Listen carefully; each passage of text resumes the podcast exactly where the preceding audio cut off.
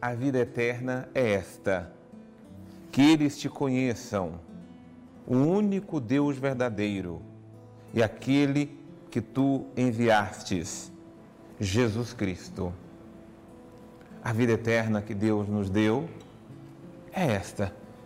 E nós precisamos tomar posse da vida eterna. Conhecer o Deus único, conhecer o Deus verdadeiro, levar a vida em nome de Jesus. Porque Jesus nos dá acesso ao Pai. Porque Jesus nos dá acesso ao coração do Pai. Porque Jesus resgata para nós aquilo que é a nossa dignidade primeira. Quando fomos criados à imagem e semelhança de Deus. A oração de Jesus não é primeiro pelo mundo, não, mas é por aqueles que estão nele. São seus discípulos, são seus seguidores, porque no mundo, os discípulos de Jesus, nós todos enfrentamos muitos desafios, muitas tribulações. E às vezes nós arrefecemos, desanimamos, paramos nas dificuldades, nós olhamos para as tribulações e colocamos as tribulações acima da graça. Não, não, é hora da gente abrir os olhos. É hora da gente acordar para a verdade. Se no mundo nós enfrentamos as tribulações, nós enfrentamos as dificuldades, nós enfrentamos tantas situações obscuras, mas nós não podemos parar nessas realidades, não. Nós não podemos. O que nós podemos e precisamos é, acima de tudo, permanecer firme na graça o Senhor está rogando por nós, o Senhor está pedindo por nós enquanto caminhamos no mundo. E desculpa, mas o mundo é muito confuso. E quando a confusão do mundo entra em nós, nós também nos tornamos pessoas confusas.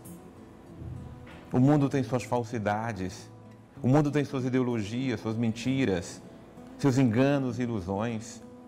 E nós estamos absorvendo, nós estamos comprando, nós estamos realmente trazendo o mundo para dentro de nós. E quando nós trazemos este mundo para dentro de nós, nós ficamos pessoas também confusas, nós também ficamos pessoas divididas. Nós precisamos estar no mundo porque vivemos neste mundo.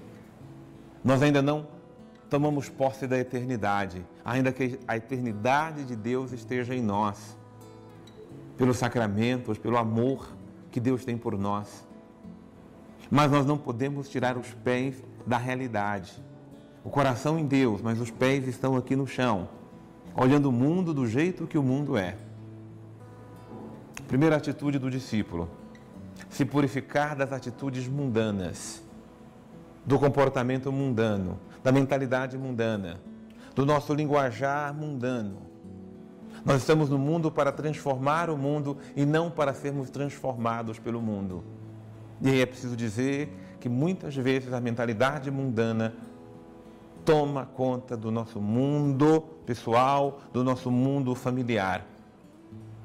A mentalidade mundana é mesquinha, é egoísta, é individualista, é o cada um por si e Deus por todos.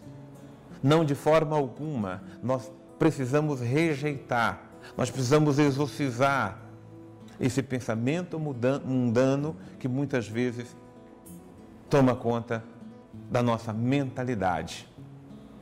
Nós precisamos orar, orar como Jesus orou, orar para sermos preservados, orar para sermos é, cada vez mais livres da mentalidade deste mundo, orar para sermos preservados do mal e permanecermos, permanecermos firmes no Senhor. Que o Espírito de Deus esteja em nós, nos dando a graça da fidelidade do Evangelho. Deus abençoe você.